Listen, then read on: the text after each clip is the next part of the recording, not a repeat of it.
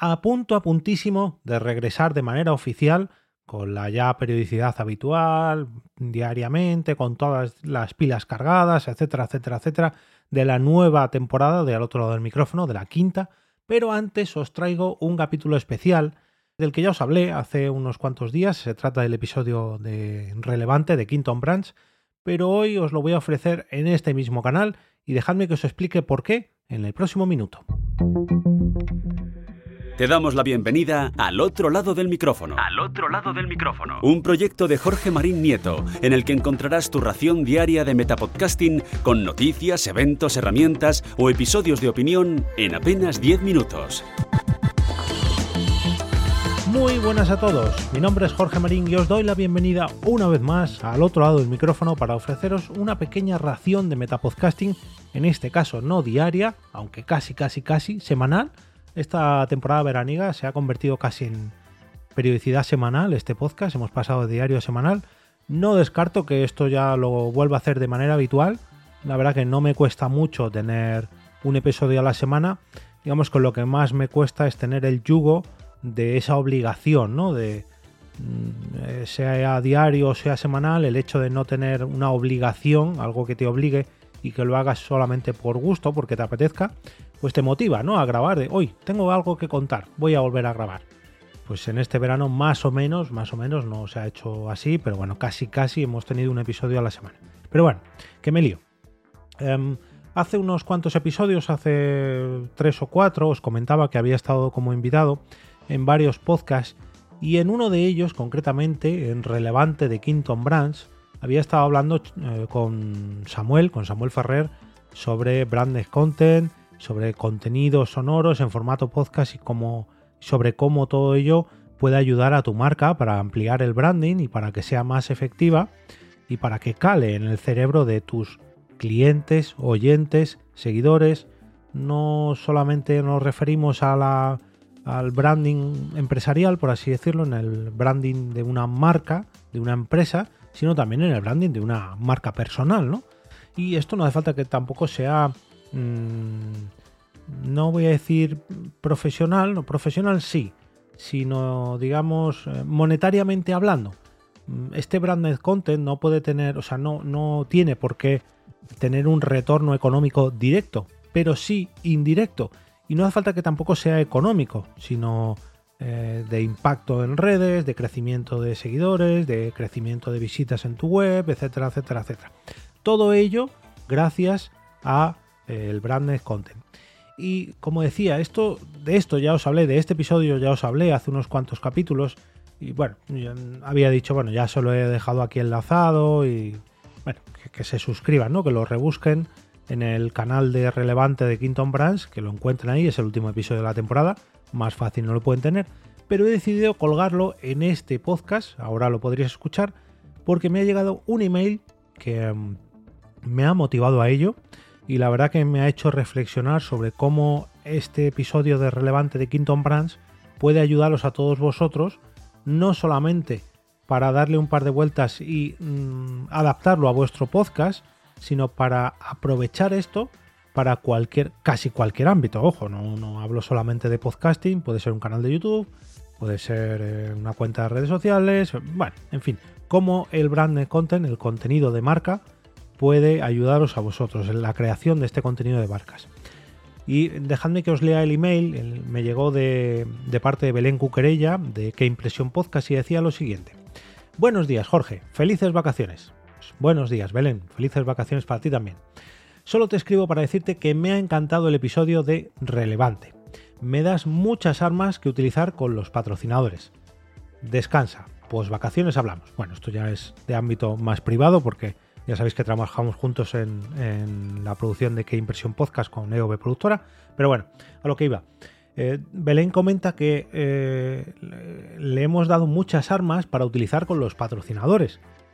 Y eh, esto se refiere, quiero pensar, porque no he hablado con ella, pero bueno, por lo que comentamos en el episodio, quiero pensar que se refiere a cómo puede hacerle entender a los patrocinadores de un podcast qué ventajas tiene el hecho de asociarse, de patrocinar un podcast, no tanto por el beneficio que les pueda traer, traer eh, de manera directa con clientes que compren a través de un enlace de afiliados, de algo que se anuncie en la web, sino mm, de aliarse con ese contenido que transmite, en este caso Belén, con su podcast Que Impresión, un podcast sobre impresión 3D, pero esto se puede adaptar, ya digo, a multitud de podcasts, multitudes de canales de YouTube, de Twitch, de redes sociales, etcétera, etcétera, etcétera. No hace falta que hablemos directamente de una marca o de un producto para hacer contenido sobre dicha marca o sobre dicho producto, o mejor dicho, para hacer branded content sobre dicha marca o dicho producto, para que la gente asocie lo que nosotros estamos transmitiendo, lo que nosotros transmitimos con nuestro podcast, con nuestro contenido, al beneficio de esa marca. Pero bueno, como esto es precisamente de lo que hablé con Samuel, me vais a dejar que a continuación os ponga el episodio número 15 de la primera temporada de Relevante de Quinton Branch. Ay, por cierto, muchas gracias Samuel por invitarme a tu podcast.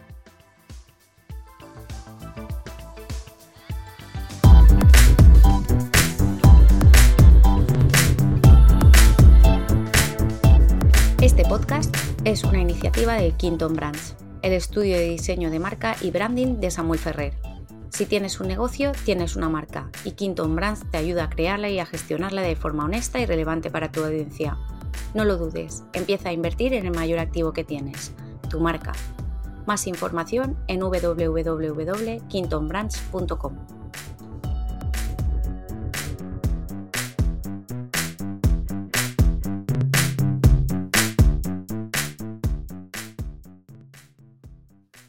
Bienvenidos a Relevante, un programa de entrevistas a profesionales expertos en distintas áreas que te permitirá acceder a contenido de alto valor sobre negocio, diseño, marketing o ventas.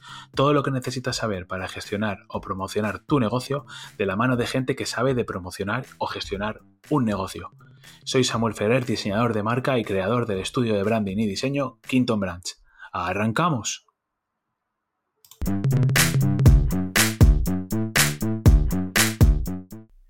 Bueno, bueno, bueno. Bienvenidos a otro episodio del podcast de Relevante. Hoy nos adentramos en un tema apasionante. La verdad es que es un, tema que me interesa muchísimo, que me gusta muchísimo, en el cual está basado casi el podcast en sí. Y además, hoy va a ser un poco diferente, ¿vale? Porque he traído he traído un invitado especial, un experto en esto del podcasting y que además nos está ayudando a nosotros en relevante todo lo que es la parte de producción de podcast. Así que de la producción del podcast. Y me lo he traído precisamente porque quiero hablar de branding content aplicado a la marca. Y para ir en concreto de branding content en audio aplicado a la marca. Y quiero que sea una conversación, no una entrevista, sino una charla. ¿Por qué? Por dos razones. Porque me apetecía también un poco hacer un episodio que saliera un poquito de, la típica entrevista y también porque es, es el episodio que da cierre a la primera temporada de Relevante. Y como el invitado me ha estado acompañando en toda esta primera temporada, me parecía de, justicia eh, traerlo en el último episodio de esta primera temporada y que pudiera aparecer también en un podcast que se, que se dedica a él a, producir. O sea, creo que, que puede ser hasta, hasta, chulo. Así que nada, eh, os presento el Jorge Marín, de EV Productora. Y nada, estamos aquí para hablar del poder del branding content para mejorar la reputación de tu marca y aumentar así las ventas. Eh, ¿Qué te parece si te presentas, Jorge? ¿Cómo estás? Muy buenas. Bueno, pues, pues haciendo lo que más me gusta, eh, pues todo un placer, todo un placer aceptar la invitación y eh, encima lo que dices tú, participar en un episodio de relevante, pues me llena de orgullo y, me hace mucha ilusión, ¿no? Porque yo vi empezar este proyecto desde sus inicios, literalmente, desde que era un embrión, por así decirlo. Tal cual. Y, y, y, a, su vez, pues lo que bien comentas tú también, tú formaste parte de la creación de OV Productora, de hecho le diste forma, le pusiste el lacito, por así decirlo, y, y, ver ¿no? esa, esa simbiosis entre relevante de Quinton Brands y la propia marca de EOB Productora, pues al final ha sido un camino muy bonito que además empezó justo hace un año, en el verano pasado, sobre estas épocas. Vaya, qué curioso, ¿verdad? Hacemos aniversario, sí, sí, sí. Sí, sí, total. Que yo recuerdo que estaba de vacaciones y ahora estoy a punto de irme de vacaciones también. Y, hombre, la verdad que mola mucho, ¿no? Participar en un, en un episodio de relevante y encima de algo más, algo distinto, ¿no? A lo que estamos acostumbrados, que no sean las típicas entrevistas, sobre todo de gente que domina mucho más el tema del branding que yo. Yo a lo mejor en el branded content, sí, en el branding aprendo mucho, aprendo mucho escuchándoos, pero, pero todavía tengo mucho, creo que mucho que aprender. Pero oye, eh, es un placer, un placer estar aquí. Bueno, a ver, en verdad, la idea es un poco poco desde el tema del podcast y cómo se usa para hacer branding y desde mi parte con la parte del branding la gestión creación de marca, pues hacer un poco esa, entre los dos, eh, hacer un, uno, ¿sabes? Una unidad y, que pueda salir un episodio un poco más interesante y un poco más distendido, ¿no? ¿Por qué? Porque lo que queremos es explorar cómo el contenido de marca cuidadosamente diseñado puede impulsar la percepción positiva de tu marca y de tal manera que pueda fomentar la confianza en los consumidores y por último generar los resultados de venta que se esperan.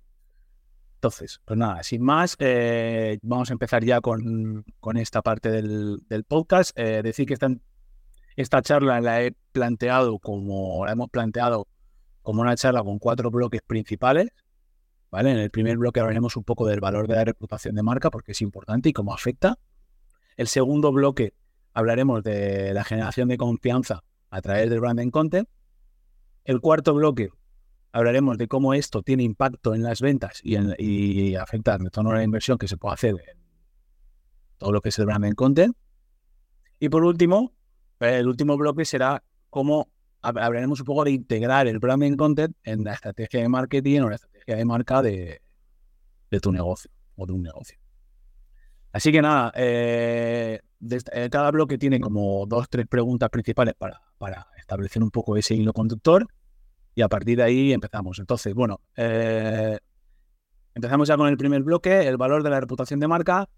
¿Cómo crees, Jorge, que afecta la reputación de una marca a su capacidad para atraer y retener clientes?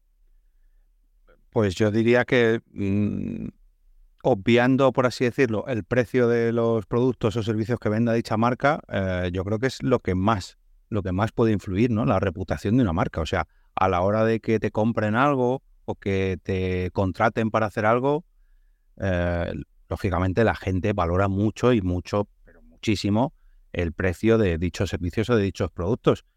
Pero yo creo que el factor más importante es la propia reputación. O sea, por muy barato que vendas tus, tus cosas, tus servicios, si no tienes reputación, si tu reputación es mala, eh, la gente no te va a comprar o no te va a contratar. Y sin embargo, aunque tus servicios sean caros o tus productos sean caros, si tu reputación es alta y, tu, y cuidas tu reputación, eh, la gente te va a comprar o te va a contratar. O sea, es que tenemos mil ejemplos en este sentido. Eh, si tú cuidas tu marca, si tú cuidas eh, la imagen que los clientes tienen de ti, mm, el precio va a pasar a ser algo, no diría irrelevante, pero sí a un segundo, tercer, cuarto puesto. Y eso con el branded content es que te lo, te lo ganas, eh, en mi caso, porque yo hablo mucho de podcast, ¿no? Hay diferentes tipos de grandes content, pero episodio a episodio. O sea, episodio a episodio, al final acabas convirtiendo los oyentes en clientes o al menos en futuros clientes. Y eso con, no, no pasa con otro tipo de contenidos. Exactamente. Al final es un poco lo que, lo que venías diciendo. Si tú empiezas a trabajar en reputación de marca, lo que te permite es eh, aumentar tu valor percibido y una vez que aumenta el valor percibido, lo que decía, el precio pasa a un segundo plano. La gente ya no te compra porque eres barato, sino porque significas algo para alguien, ¿no? O para esa persona. Entonces, ese valor significante de la reputación que te genera la reputación y que te da reputación es clave a la hora de construir marca. Entonces, ¿cómo crear contenido de marca y en concreto crear un podcast? Porque la idea es enfocarlo todo, aunque eh, como hemos dicho antes, hay muchos tipos de branding content, se pueden hacer miles de acciones, eventos, charlas, conferencias, workshops, hay un montón, eh, vídeos, o sea, es que se puede hacer, lo que es contenido de marca puede ser muchísimo, patrocinio, en fin, hay un montón de cosas, ¿no? Que puede ser contenido de marca. Pero en este caso, yo, dado el medio en el que estamos y, dado tu, tu perfil profesional, esto es un podcast también, me gustaría que lo centráramos un poco en, en la parte de, audio de podcast, ¿no? Entonces, ¿cómo crees que el branding content en audio, un podcast, puede influir en esa reputación que hemos visto que es tan clave? ¿Y cómo hace que se diferencie de otras, de otras formas de, de, de branding content o de acciones de marketing? A ver, partimos de la base que normalmente, habitualmente, no siempre, no en el 100% de los casos, pero sí en el 99 o 98% de ellos, un podcast es un contenido serializado. Quiero decir, mínimo, mínimo, minimísimo, pues va a tener sus 4, 5, 10, 20. Yo llevo 800 episodios en mi Metapodcast diario, que ya es una barbaridad, pero bueno, eh, poco a poco, a través de ese trabajo de pico y pala, pico y pala, pico y pala todos los días, es una manera de, de, inyectar, de, de, inocular, ¿no? O, incluso de tatuar. Yo tengo ya oyentes tan, tan fieles que todas las mañanas no solamente me escuchan, sino que además lo comparten. Porque la, lo que yo les comparto, lo que yo les transmito, lo que yo les, les hago sentir, pues ese, es, ese sentimiento, ¿no? En mi caso, un sentimiento de confianza hacia un profesional del podcasting y hace que, que mi marca, de, mi marca personal o mi marca de OV productora, se tatúe en su cerebro, ¿no? Se inocule en su cerebro y de tal manera que cuando alguien piense en hacer un podcast, piense en mí o al menos en mi entorno, ¿no? Y se acuerden de la productora. Eh, aquí podemos dar mil, pero mil ejemplos. Eh, si, si lo trasladamos al formato televisivo, cinéfilo, y decimos la palabra refresco y alegría, todo el mundo sabe lo que estamos pensando.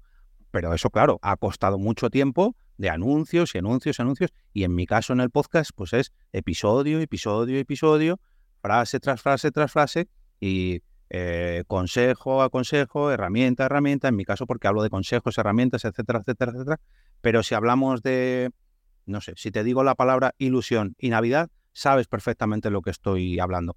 Pero eso es a base de episodio, episodio, episodio, campaña, campaña, campaña, y con el podcast tenemos eso. En el momento que un oyente se nos suscriba a nuestro contenido, ahí estamos nosotros para transmitir esas sensaciones, ¿no? Esas, em, esos sentimientos eh, que, luego van a salir a relucir en cuanto el oyente, en este caso, mm, se acuerde de ellos. Si quiere, eh, hoy quiero transmitir mm, con, mi branded o con mi content, eh, con mi branded content quiero transmitir la sensación de tranquilidad.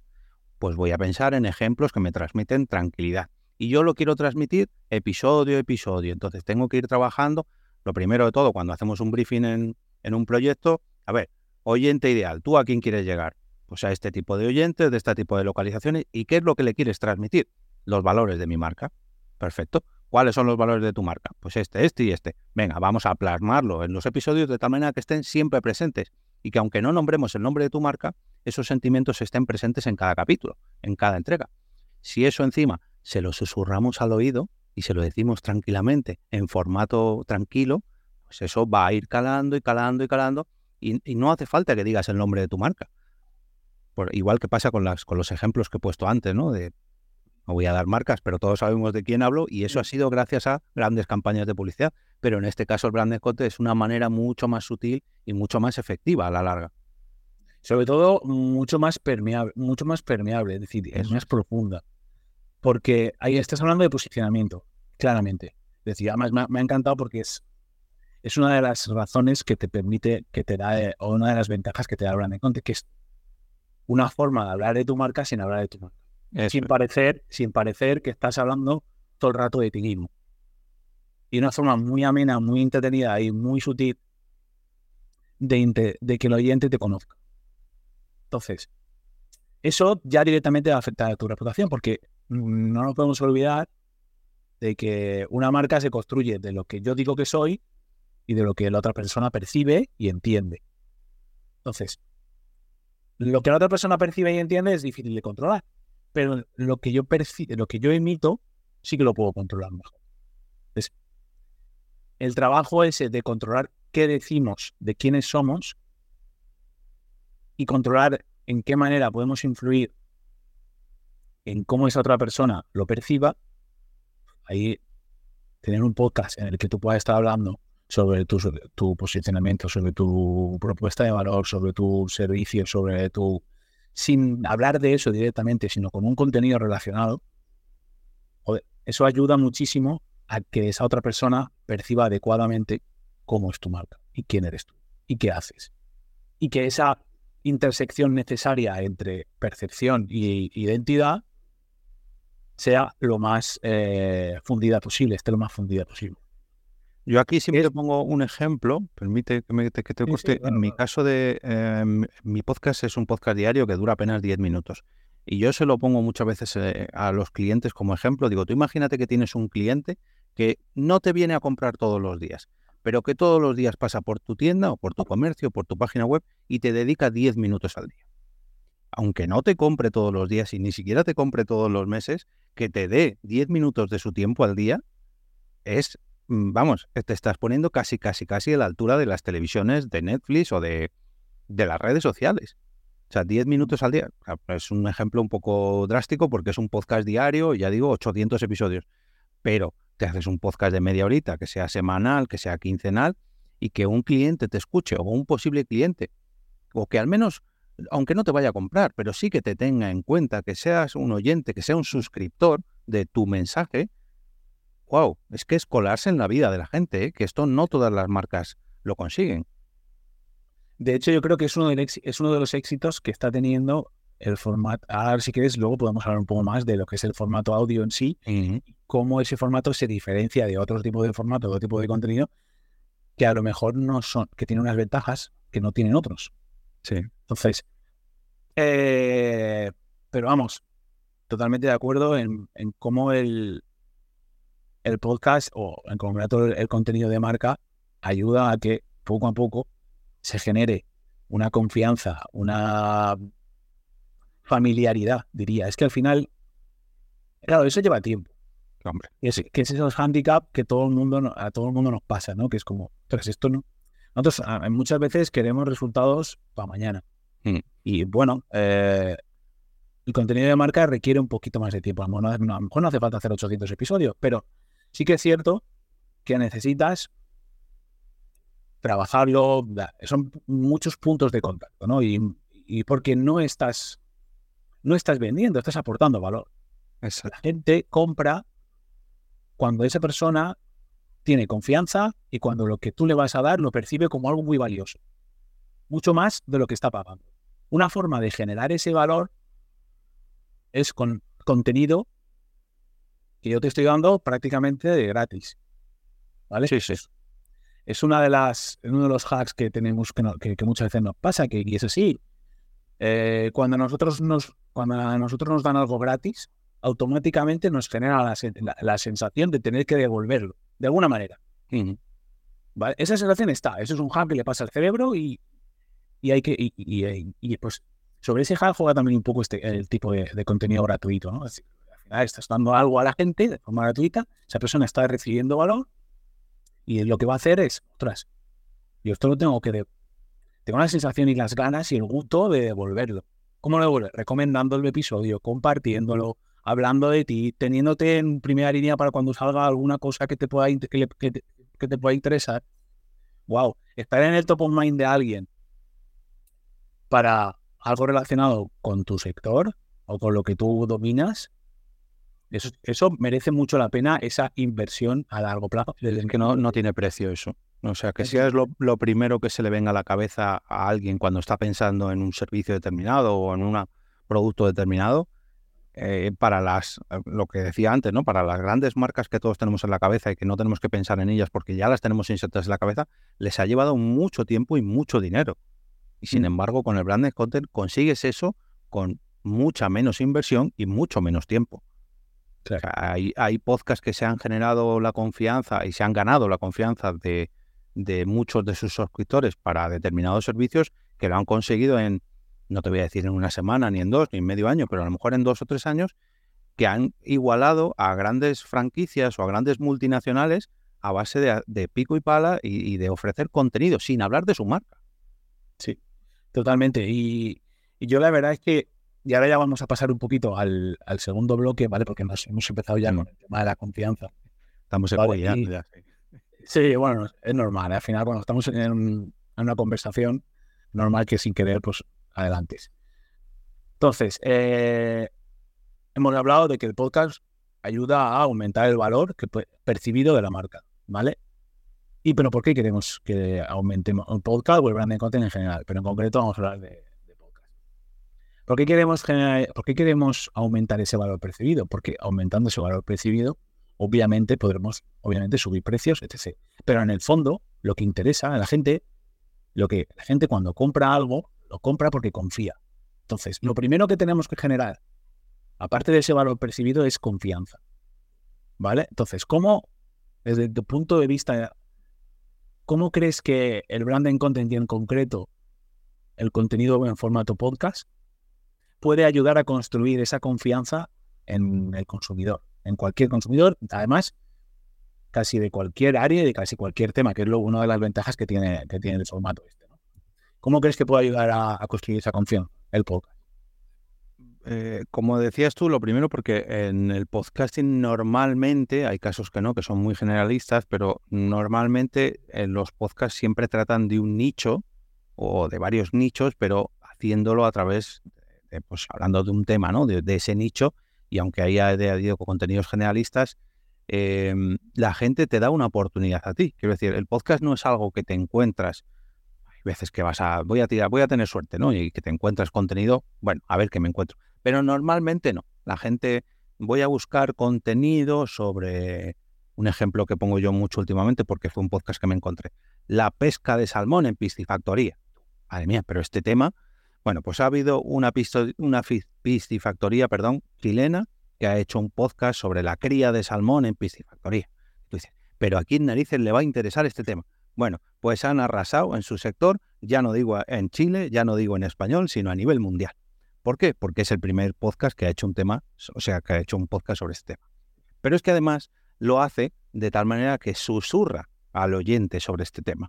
Lo dice transmitiéndolo directamente de la boca de la marca, de la voz de la marca, a los oídos del oyente y le acompaña, le acompaña. No es que digas, no, me voy a sentar a ver este, a ver este contenido. No, yo voy a hacer otras cosas, voy a, correr, voy a cocinar, y es ese producto, esa marca, el que me acompaña a mí.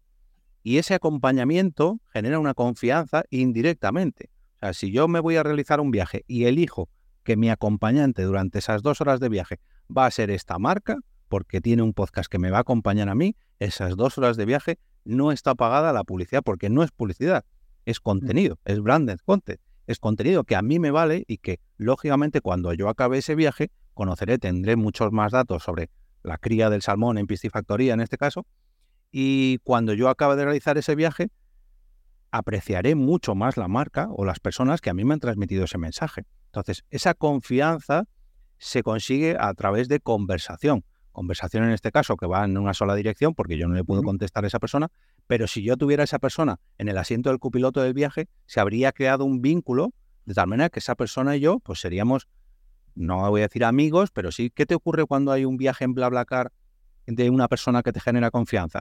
Que le valoras con cinco estrellas y que al fin y al cabo no me importaría repetir ese viaje con esa persona porque me ha tratado bien, porque ha sido ameno, pues con esto pasa lo mismo. Si a ti dejas subir a tu coche a personas o tu coche o tus auriculares que te generan esa confianza, en el momento que tú te suscribas a ese contenido, ya va a ir creciendo y creciendo y creciendo esa confianza y el valor va a ir creciendo pero exponencialmente. Y es que además, y esto viene muy enlazado o y muy tirado con, todo lo que está viendo ahora de que las, comunidades de marca, ¿no?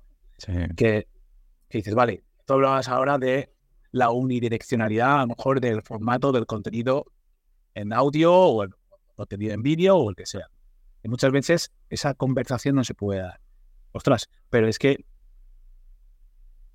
puedes trasladar cuando llegas cuando llegas a ese nivel de confianza en el que tú tienes unos oyentes fieles o unos suscriptores fieles, pero si tienes un canal de YouTube o lo que sea, esa masa crítica de gente que son suscriptores quieren más contenido relacionado con la marca y, es, y están muy abiertos y muy predispuestos a tener conversaciones en canales paralelos donde tú ahí sí que se pueden generar conversaciones. Y ojo, ya no es solo conversaciones marca con consumidor, sino consumidores entre consumidores. Totalmente. Que ahí, que es realmente lo que hace que sea una comunidad de marca real, cuando, porque si no es una audiencia. Entonces, cuando, cuando esas dos cuando esos consumidores hablan entre sí y que, y que el contexto es tu marca, eso Es que no tiene Pues, precio. es que eso no tiene precio. Y conseguir eso, parece que ahora como que está de moda, pero es tremendamente complicado en muchos casos, ¿no? Es muy difícil conseguir llegar a ese nivel y aquellos podcasts que lo consiguen o aquellos eh, marcas que consiguen ese nivel de implicación, es que tienen un tesoro que no se sabe muy bien, eh, no muchos sí que lo saben, porque obviamente no lo haces si no lo sabes, ¿no? Pero que no, no se puede dimensionar. ¿Qué valor tiene eso? O sea, es, es increíble, ¿no? Eso lo saben, sobre todo yo le pongo el ejemplo muchas veces a una persona que todavía no tiene, personas o marcas que todavía no tienen podcast, y les pongo ejemplos de otras marcas que sí que tienen sus propios podcasts o que han patrocinado, que quieren unir su marca patrocinando un podcast por ese sentimiento que transmite el podcast. Y las marcas que lo saben, y saben el efecto o el beneficio que puede tener, eh, que puede tener en este caso el podcast o el branded content, eh, vuelven a repetir y vuelven a repetir porque saben que a la larga es un beneficio que eh, no es comparable. O sea, el engagement que, que transmite el podcast o el patrocinio ah, asociado al podcast no es, digamos, el retorno no es inmediato, pero a la larga es mucho más beneficioso que cualquier otro tipo de campañas. Justo. Mira, eh, por poner un ejemplo concreto, ya sé que eh, a lo mejor no sé si le conoceréis, pero Minimalism es una marca de ropa, ¿vale? Que tienen un podcast que, dicho por, por ellos mismos, ese podcast les ha traído ventas. sí, sí. Es que son ejemplos concretos de cómo haciendo un podcast.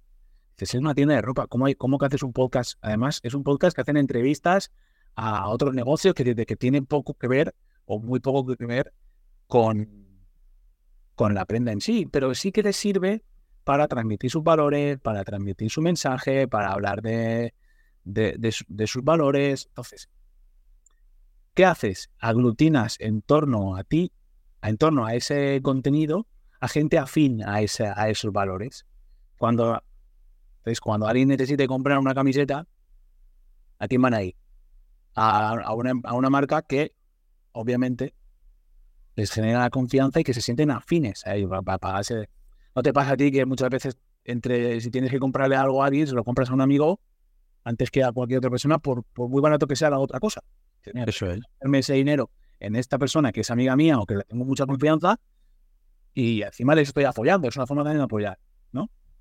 Y, y en ese caso, es que no quería yo traer ese ejemplo porque ambos lo conocemos y en realidad es en parte competencia de, de Quinton Brands, pero, pero precisamente Bueno, no. atraen a su competencia, o sea, han llevado a competencia suya, porque esto ah, es un podcast sobre startups, pero en realidad la Sí. marca Minimalims es, eh, es una es fabricante de ropa.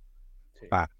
Que tú dices, bueno, ¿cómo un podcast sobre entrevistas a creadores de startups tiene que ver con la creación de ropa? Pues a través de esos valores. La unión que tienen con los entrevistados son los valores. E incluso han llevado a otros fabricantes de ropa con los que comparten valores y a través de esa conversación, yo de hecho soy cliente suyo, hace poco compartía un hilo de cómo me habían vendido una mochila a mí a través de un podcast sin ni siquiera, yo no conocía la marca Minimalism, pero sí que conocí el podcast y dije, pero ¿y, y esto de dónde sale, no? ¿De dónde sale esta marca y por qué están haciendo este podcast? Y a base de tirar del hilo, de tirar del hilo, y te digo que no va a ser el último producto que les compre porque se han ganado mi confianza y es lo que hablamos precisamente.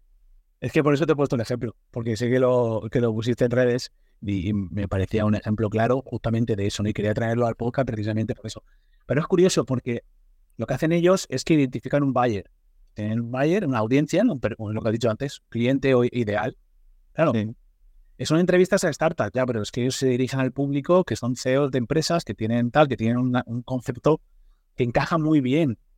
El, el buyer es prácticamente el mismo. El que les compraría la ropa que el que escucharía ese tipo de podcast. Que el que se comería las hamburguesas, que el que se Claro, alquilaría un coche eléctrico, que es- en fin, los valores que tienen son diferentes aplicados a diferentes mercados. genial. Pues hay eh, un muy buen ejemplo de cómo generar confianza para comprar y tú no te has tenido que escuchar muchos episodios. Al final los has comprado con dos o tres episodios, no sé cuántos habrás escuchado, pero que Bueno, Y no en mi caso la- todos, pero, pero sí, bueno, pero todos. la decisión de comprar, de comprar la mochila, en este caso, eh, fue al segundo o tercer episodio. Lo que pasa que, aplicando precisamente sus valores, me pregunté, ¿pero me hace falta esa mochila? No. Bueno, pues cuando me haga falta la compraré. Tú fíjate que me podía haber ido a cualquier... Hay miles de marcas de mochilas, pero me compré la suya porque recuerdo sus valores y porque se asentaron a mí, porque lo inocularon, porque me lo tatuaron en el cerebro. Muy bien. Pues nada, muy buen ejemplo que precisamente por eso, porque eh, te pasó a ti y así es, oye, esto ha pasado y esto pasa. Sí, sí, Aún sabiendo que te va a pasar, te pasa. Y retomándolo un poco con lo que hablabas antes de la comunidad, cuando yo compartí ese hilo, hubo muchas personas que me escribieron, ah, pues yo también los conozco precisamente por esto, y, gente que tenía en mi entorno no sabía que eran compradores suyos o oyentes de su podcast y, habían formado esa comunidad. Sí, sí, totalmente. Muy bien, pues ahí ya vamos de un poco, esto nos sirve y nos da pie ya para hablar del tercer bloque, ¿no? De ese impacto en las ventas y cómo hay un, retorno en la inversión, porque esto no nos olvidemos, tú generas contenido, eh, vale, es, gratuito para el que escucha, pero no es gratis para el que lo produce.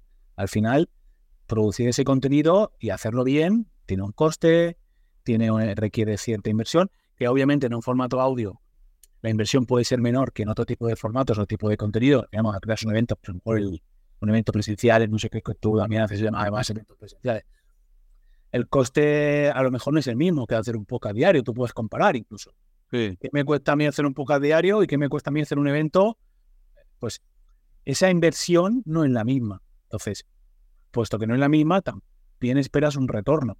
Entonces, tienes que ver, eh, tienes que analizar y valorar esa inversión que, vas a hacer, mayor o menor, qué, retorno en las ventas o qué retorno en el KPI que quieras, ¿vale? Porque esto al final es de, pueden ser ventas o puede ser reputación de marca, como hemos hablado antes, o puede ser crear confianza, o puede ser visibilidad, o puede ser el objetivo que, o visitas a la web.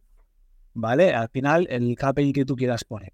Pero ¿cómo se traduce o cómo puede contribuir ese branding content a los objetivos de la marca? Pues precisamente yo creo que repetimos un poco el ejemplo de antes, ¿no? Si transmitimos nuestra visión ya no tanto del negocio, que también, ya no tanto de nuestros productos, de nuestros productos o nuestros servicios, que también, sino cómo, cómo vemos nosotros ese sector, ¿no? Cómo, cómo, ¿Cuál es nuestra visión del sector donde nos movemos? Si eso mismo lo transmitimos en el branded, al final se lo estamos transmitiendo a nuestros oyentes y poco a poco va a ir calando de tal manera que nos tengan presentes en, en este sector, ¿no?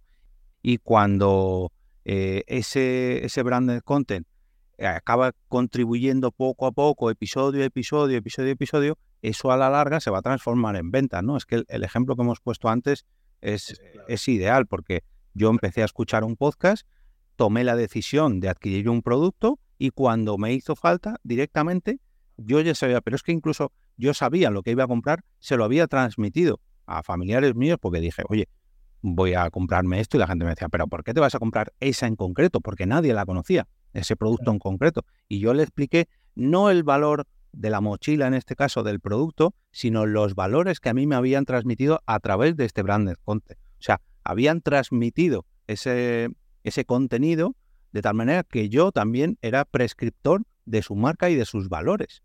O sea, el, el flujo era increíble y a través de un coste que tú dices, bueno, hacer un evento eh, es muy costoso. Hacer un podcast diario, yo te digo que también es costoso, sobre todo el tiempo, pero, pero a la larga eh, es muy beneficioso porque el retorno es muy grande. La retención en, en cuanto a los oyentes de podcast es muy grande y, y, el calado, esa permeabilidad de nuestro contenido es mucho mayor que cualquier campaña de publicidad que hagas, que cualquier banner que la gente ya los esquiva, pero con el contenido, como ya de primeras te eligen a ti, te, tú eres su acompañante, wow, es que la acción cambia mucho, ¿eh?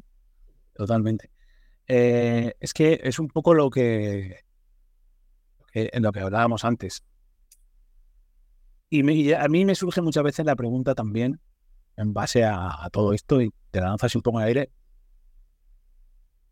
Porque de la publi nos hemos cansado. ¿eh? Eh, vale que la publi es efectiva y haces, pero cada vez es más difícil ¿eh? que, con, que con la publi y más en Instagram, que es la publicidad, o en Instagram o en, las sociales, ¿vale? Las, la publicidad en redes sociales. Es, es la más ignorada de todas. E incluso odiada. O sea, incluso odiada. ¿Vale? Entonces, el contenido, llegará un momento en el que habrá tanta saturación de contenido, contenido sobre marca, que pueda, que pueda provocar ese mismo, ese mismo rechazo. Al final, porque yo he empezado, empiezo a consumir un contenido, pero obviamente cuando te cansas lo dejas. Es decir, es muy difícil. Eh, al final, un contenido que escuches de muy de seguido está muy reducido, muy reducido, ¿no? la cantidad de ejemplos que puedas, que puedas tener tú y decir, mira, yo esta, este canal de YouTube lo consumo sí o sí porque me encanta, o pues, no todos son. Entonces, y ahora cada vez hay más. Cada vez hay más podcasts, cada vez hay más canales de YouTube a día, hoy en día, y cada vez es más fácil tener acceso a ese tipo de, de plataformas en las que tú puedes transmitir como, como marca. Eh, entonces, hay como el riesgo de quemar, de que eso se llegue a quemar. Eh, ahora en el tema podcast es, ¿no? Pero, ¿cómo lo, cómo lo ves? Bueno, a ver, ya ha pasado, ¿eh? Ya yo conozco ejemplos de, mm, de podcasts, digamos, que, que se han, no que se han quemado, sino que directamente, como no han visto un retorno directo y que la apuesta no ha sido, digamos, ha sido demasiado cortoplacista, les ha pasado un poco eso. Pero también diré en, la defensa del podcasting y en el ataque a esas marcas que han hecho así, porque no han hecho un branded content, sino lo que han hecho ha sido un podcast sobre su marca, que es muy distinto. Una cosa es que tú hables de contenido sobre el nicho, sobre el mercado en el que tú te manejas, y otra cosa es que estés hablando solamente de tu marca. Yo puedo estar hablando de la marca de carnes de mi supermercado, pero no de mi supermercado. Es muy, distinto, ¿no? Hablar, yo hago un podcast sobre la industria cárnica o, bueno, vamos a trasladarlo a un mercado un poquito más suave, ¿no? El veganismo. Hay podcasts sobre veganismo que hablan sobre esta cultura vegana sin la necesidad de que haya una marca detrás. Sin embargo, hay marcas que están detrás de dichos podcasts sobre veganismo y no se les menciona en ningún momento, salvo cada 5 o 10 capítulos una mención así de refilón y todo el mundo que escucha ese podcast sabe perfectamente la marca de X producto vegano que tiene que comprar. Y sin embargo no lo menciona.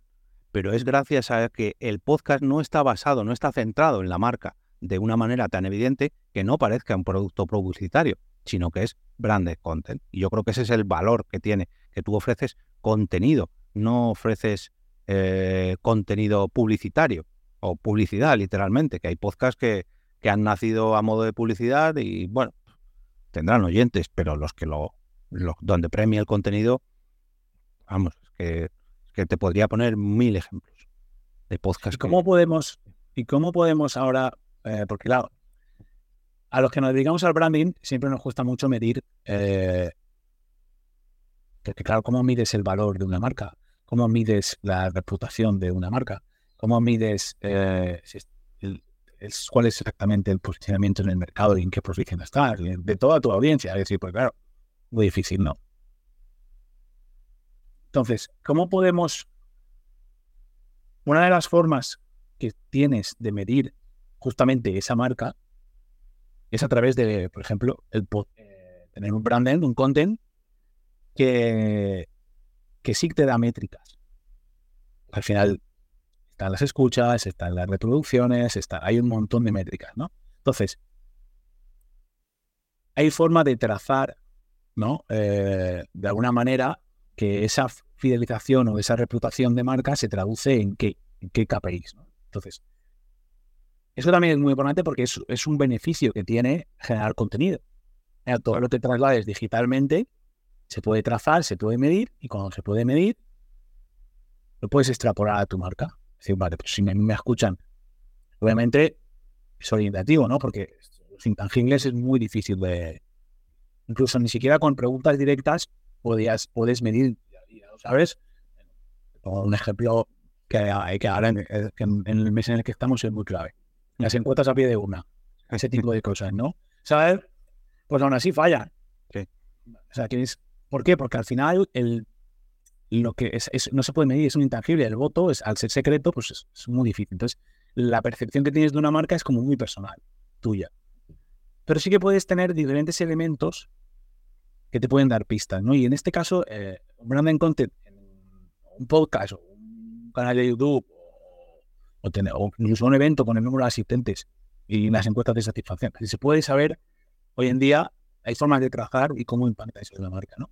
¿Qué, ¿Qué, opinas tú al respecto? En el caso del podcast, y aquí te puedo hablar, digamos, de primera mano, porque yo antes de lanzar la productora mmm, trabajaba, digamos, por cuenta ajena, pero sí que tenía este podcast diario. Y cuando decidí lanzar la productora, mucha gente me decía que el único que no lo veía eras tú. Todo el mundo sabíamos que lo íbamos a hacer, que lo ibas a hacer. Y yo, ya, bueno, sí, claro, es muy fácil decirlo desde fuera, pero, pero dar el paso cuesta, ¿no? Y, y todo eso fue sin, sin dar el típico, la típica pregunta, la típica encuesta. No, no, fue una, una decisión de yo crear mi propia marca. En este caso hablamos de una marca personal, una marca más pequeñita, ¿no? No un, una multinacional ni nada de eso.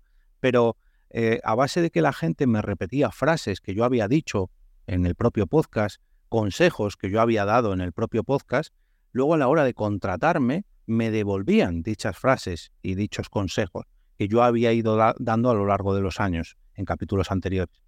Y cuando me di cuenta de que los clientes que tengo a día de hoy, eh, digamos que, cogiéndolo mucho con pizzas, se han criado en el mundo del podcasting gracias a todos los consejos que yo he ido dando en mi propio podcast, dije, pues es que he ido construyendo una marca, he ido construyendo una audiencia sin yo saberlo.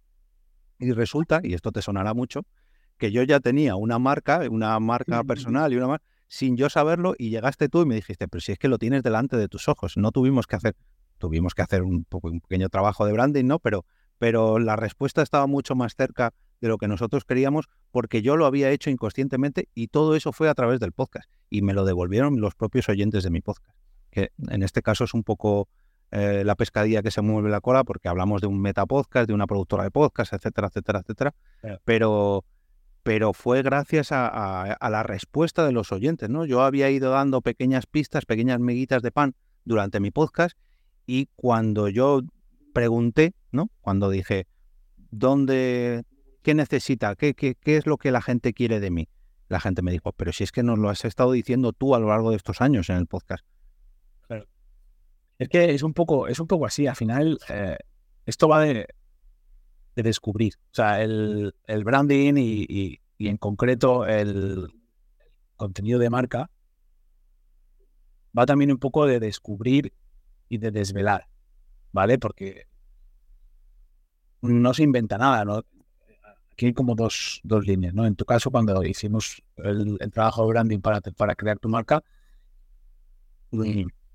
lo que hice fue sacar lo que ya había a la luz y, y ponerlo delante para que fuera evidente. O sea, no podía, es que era innegable y no podía no ser otra cosa. Ese es el trabajo. Y, es, y, ese, y eso va mucho más allá de diseñar un logotipo. Por eso, cuando, eh, cuando hablan de ahora con la inteligencia artificial, es que uno tiene de crear un logotipo. Bueno, bien, pero es que no es lo mismo. ¿no? Es, y amo, y me estoy saliendo un poco, pero eh, con el branding content es lo mismo. Al final, cuando yo creo un contenido de marca, lo que intento es eh, hablar sobre un tema, desvelar cosas de ese tema, hacer que para la gente sea evidente ese tema, de manera que cuando lo escuchen, lo entiendan, lo compartan, lo asimilen y digan, ostras, es que este, esta, esta, persona o esta marca sabe de lo que habla, ¿no? Claro, eso es literalmente. Y, y cuando uno sabe de lo que habla, lo de antes, eh, confianza, reputación, impacto. Posicionamiento, claro. Posicionamiento. Y eso se puede. Y lo bueno de esto es que se puede medir porque es digital. Eso es.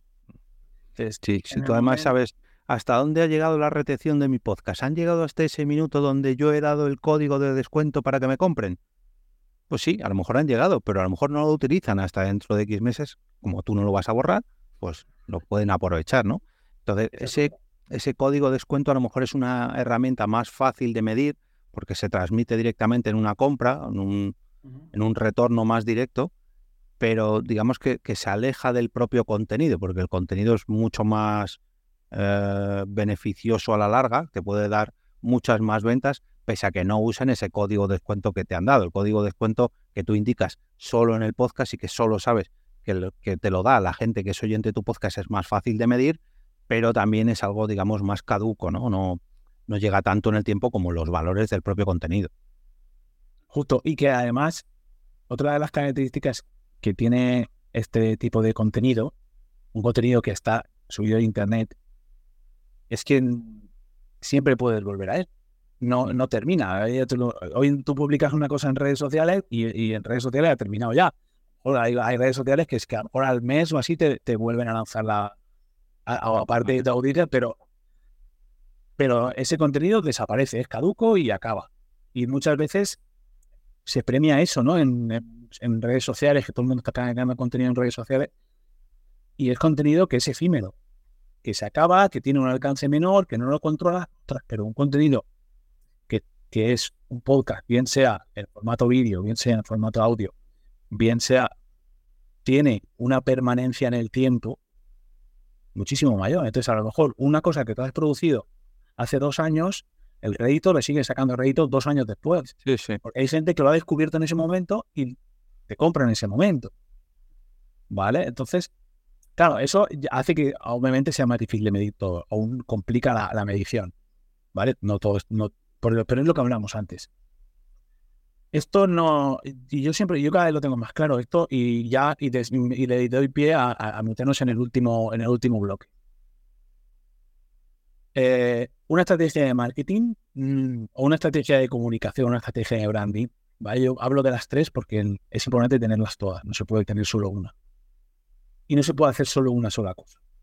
¿vale? Es cierto que hay veces que los recursos son limitados, bueno, pues tienes que ver qué recursos tienes y dónde tienes que meter el, el peso específico pero yo sí que recomiendo, eh, en muchos casos, que tu estrategia de comunicación, marketing y branding sea lo más eh, amplia posible y que, y que, y que ataquen diferentes. No, no, no, yo voy a hacer solo eh, branding, o solo marketing, o solo publicidad, o solo te, estás, cerrando, cerrando muchas cosas, ¿no? Entonces, ¿cómo, ¿cómo podemos incorporar eficazmente el branding content en nuestra estrategia de marketing que sea como mucho más amplia?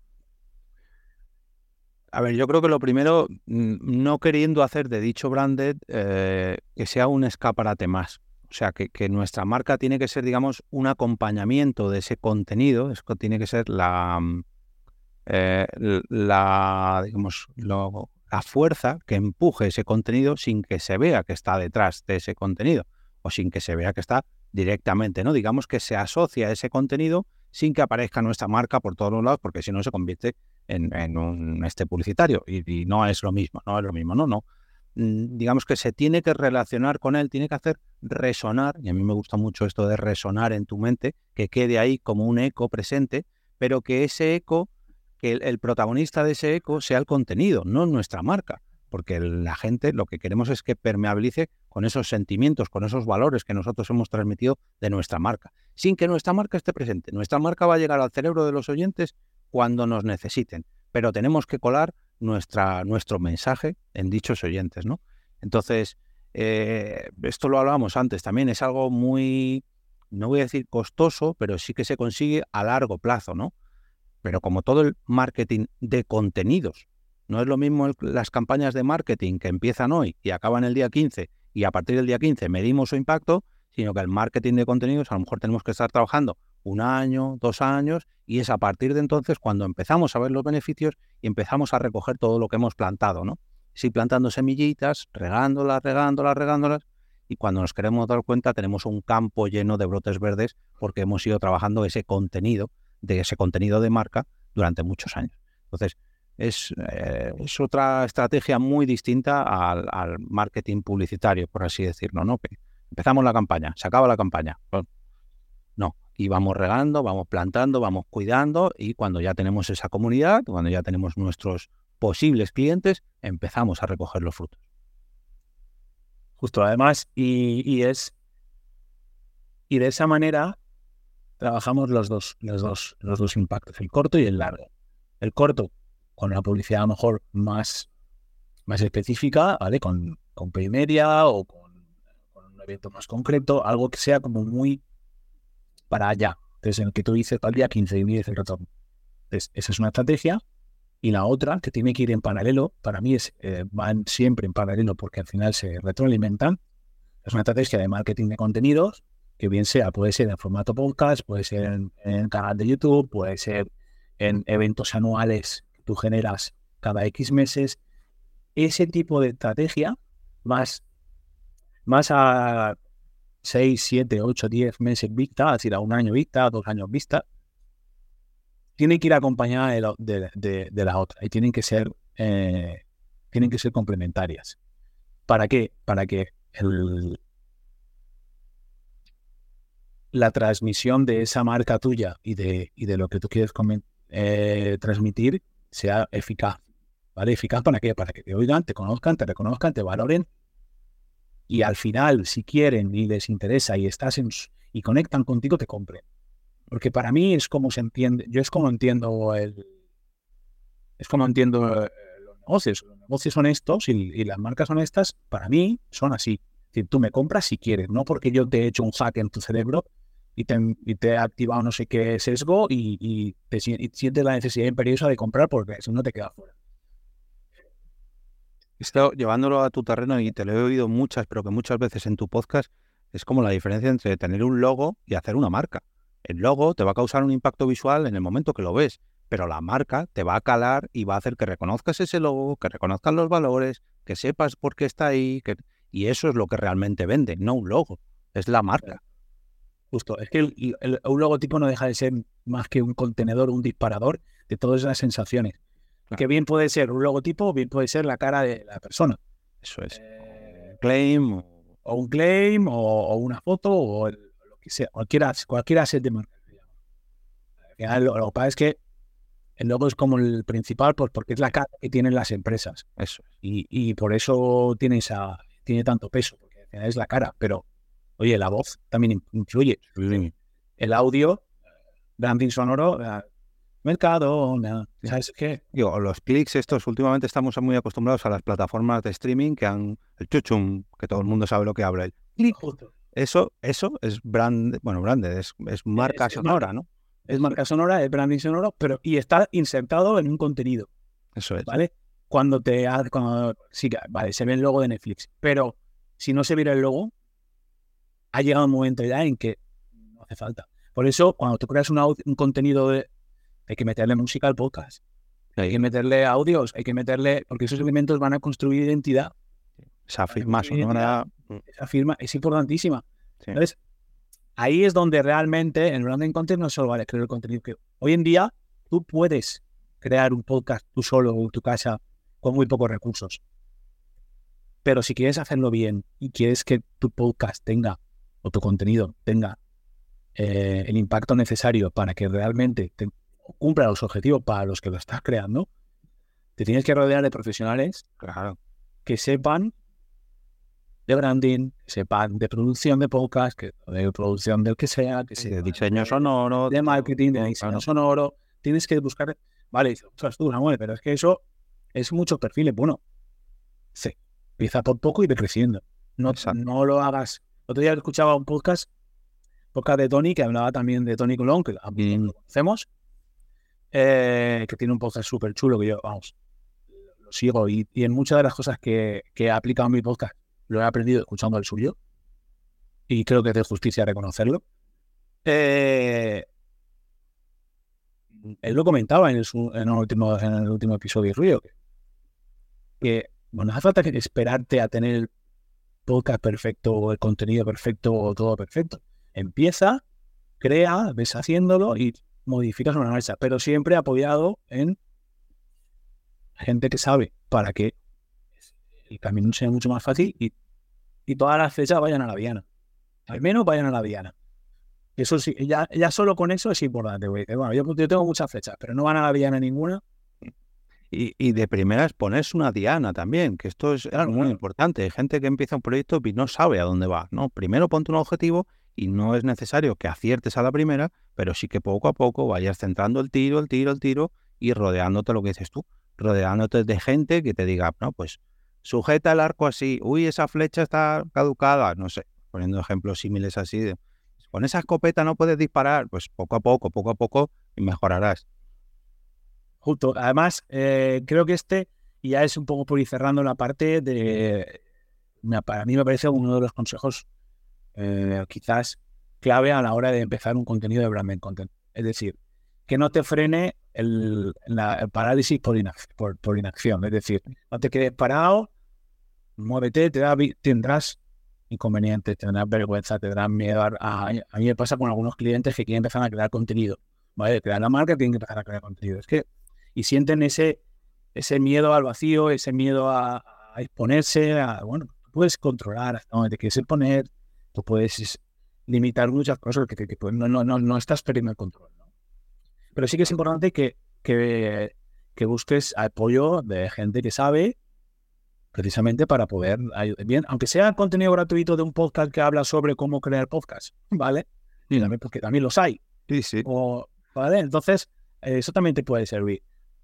Ese es un consejo. ¿Qué otros consejos crees tú que puede, que puede tener una audiencia que dice, está pensando en, en crear su podcast, pero todavía no, no termina de arrancar? Bueno, llevándolo un poquito a la creación de marca, ¿no? Como es eh, la excusa o el nicho de este podcast, eh, yo diría que lo primero, primerísimo, primero, cuando vamos a crear una estrategia para ese proceso creativo, ¿no? Tenemos que plasmar qué es lo que queremos transmitir con dicho podcast, con ese contenido.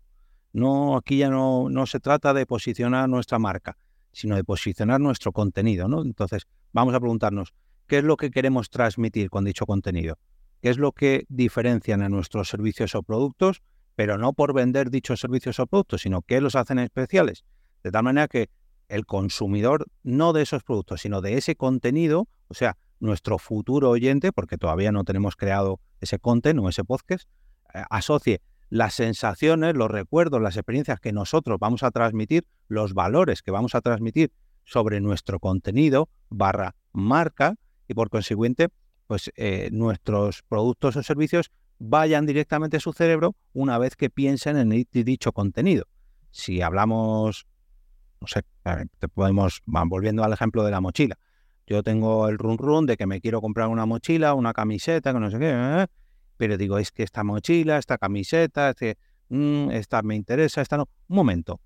Recuerdo que hay una persona o unos valores de marca que yo digo, quiero comprarme esa mochila por esto, por esto y por esto. Y automáticamente no lo voy a pensar dos veces, porque me han transmitido esos valores. Pero esos valores no se les ha ocurrido de la nada. Eso cuando empezaron a crear el proyecto de esa famosa mochila o de ese famoso podcast que al final transmite y se transforma en una mochila, dijeron, a ver, ¿qué vamos a transmitir con estas entrevistas? Pues fíjate, transmitir con entrevistas, que no es lo que, lo que me transmiten a mí los entrevistados, sino las propias entrevistas.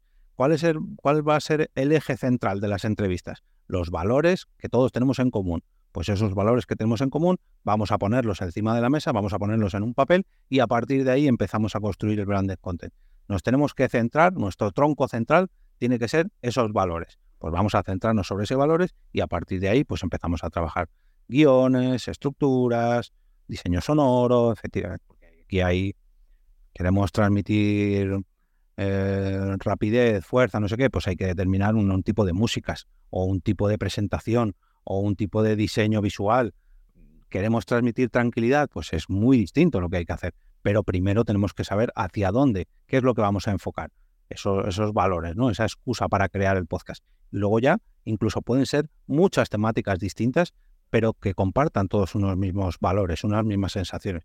Pero ese es el eje principal. Lo primero que tenemos que tener claro, ¿qué es lo que queremos transmitir? En mi caso, cuando yo creé mi podcast al otro lado del micrófono, lo que yo quería transmitir es mi pasión por el podcasting. Y esa pasión por el podcasting cuatro años después se convirtió en una productora de podcast. Pero yo lo que quería transmitir era lo que a mí me gustaba el podcast, el podcasting, a base de escuchar a otros podcasts. Sea, yo recomiendo a la competencia y la gente me compra a mí. Es algo como, pero un momento, si estás recomendando a la competencia, sí, pero lo hago con tanta pasión que eso es precisamente el eje de mi podcast, la pasión por lo que hago. Claro, es, es, el, es tu propósito llevado al extremo y como eje central de todo, de, todo, de todo lo que tú haces, que es un poco cómo entendemos las marcas desde, el estudio de, Quinton. Al final, cuando yo creo una marca, lo, primero que me... Oye, ¿por qué? ¿Por qué quieres hacer esto? ¿Qué es lo que te motiva? ¿Qué es lo que hace que tú... Entonces yo, todas las entrevistas que hacemos en Relevante empiezan con esa pregunta. La pregunta es, ¿qué es lo que hace? Que, ¿Por qué te dedicas a esto? ¿Por qué empiezas con esto? ¿Por qué eres? ¿Qué es lo que te mueve? Esa es la primera pregunta, porque esa primera pregunta es la que va a hacer que todo lo demás tenga sentido. Exacto. Y que lo que sea, acá empiece siendo, y esto ya a lo mejor es saliendo un poco de tal, pero es importante tener esa diana. ¿Por qué hago esto? ¿Por qué quiero ser arquero? ¿Qué sentido tiene? ¿Vale?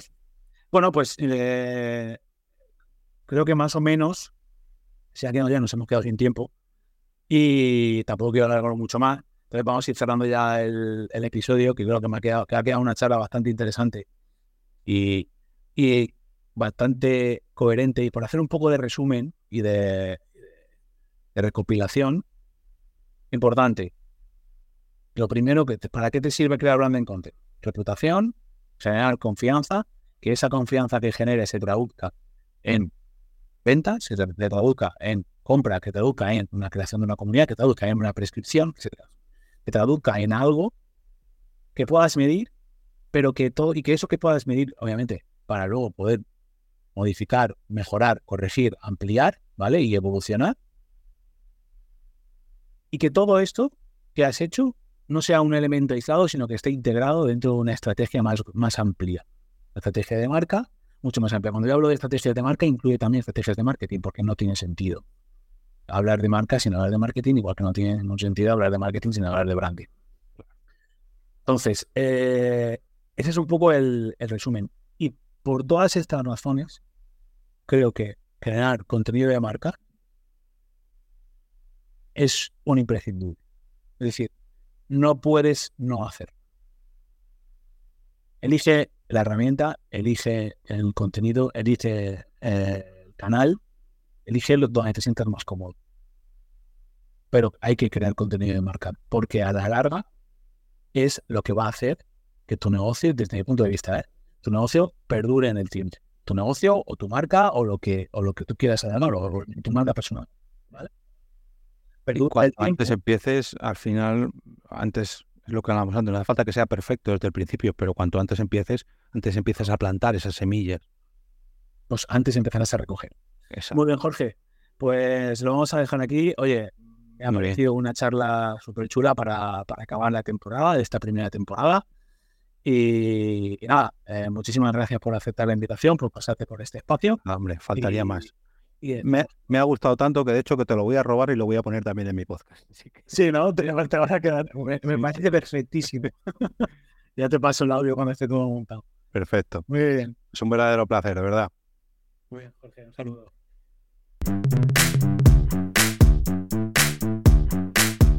Si te ha gustado, ya sabes, comenta, comparte, dale like para que podamos llegar a más gente y pueda, y pueda crecer el podcast. Y si quieres formar parte de la comunidad de, Relevante, ah, tenemos un, grupo de Telegram que, en el que puedes entrar y ahí podamos compartiendo contenido relacionado con el branding, las marcas y los negocios. En www.quintonbrands.com barra relevante, ahí hay un botón que pone que te puedas unir a la comunidad de Telegram. Y ya está, muchísimas gracias por estar ahí y nos vemos en el próximo episodio.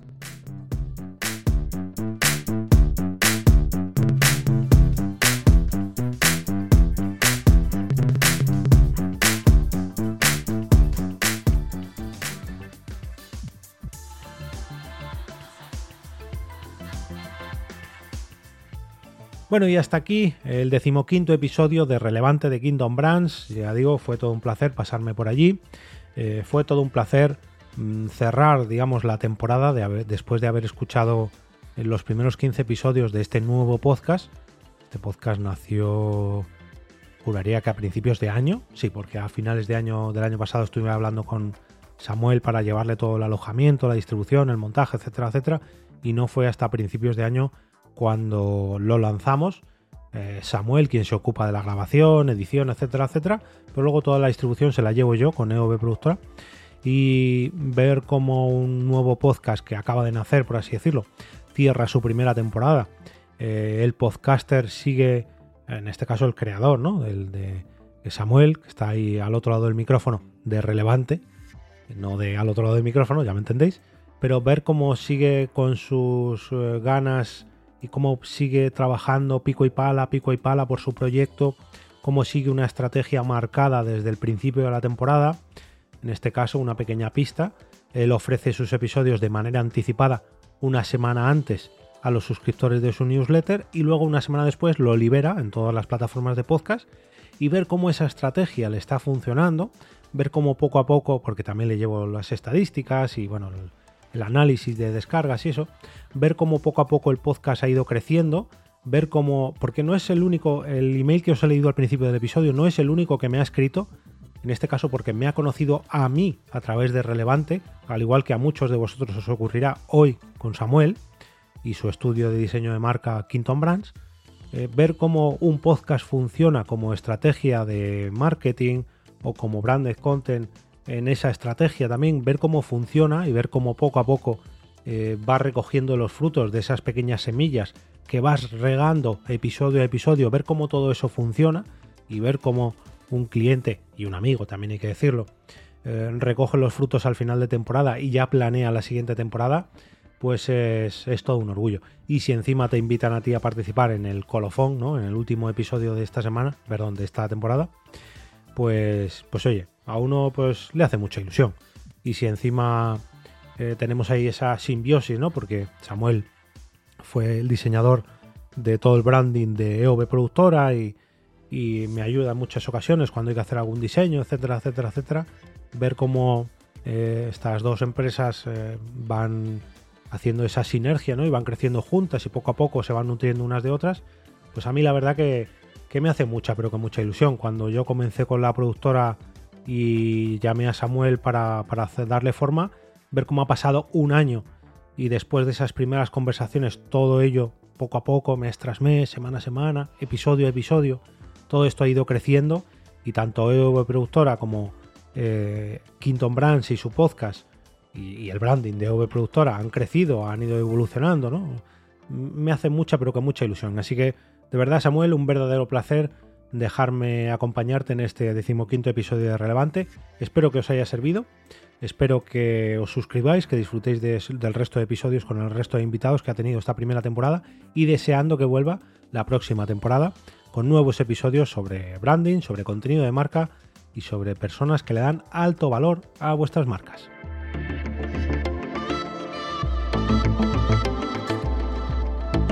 Y ahora me despido y como cada día regreso a ese sitio donde estáis vosotros ahora mismo, al otro lado del micrófono.